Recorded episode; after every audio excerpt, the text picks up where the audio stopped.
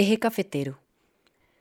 La belleza de esta región es tal que el paisaje cultural cafetero fue declarado en 2011 por la UNESCO como un patrimonio esencial para conservar y ser conocido por todos.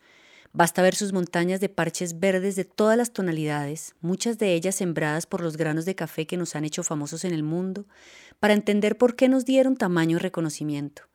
Esta ruta, que se puede recorrer por sus carreteras y trochas en el infaltable Jeep Willis, símbolo de la colonización antioqueña, será la oportunidad para descubrir nuevas atracciones de esta zona, que no solo tienen el precioso y más grande jardín de palmas de cera en Salento o el magnífico Parque del Café en Pueblo Tapado, sino varios de los más hábiles artesanos y artesanas de la región. Es el momento para darle más niveles a esta historia del café y a través suyo entender la economía de una región que tejió por décadas los sacos de café y que tuvo que modificarse e innovar en su tejeduría por las nuevas necesidades del mercado.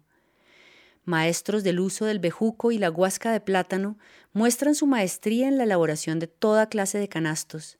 También verás cómo parte de ese mundo artesanal está atravesado por el trabajo en madera, por sus muy ricas variedades de cedros, hurapanes, cipreses o algarrobos, así como por la especialización en la elaboración de productos en guadua y palo de café.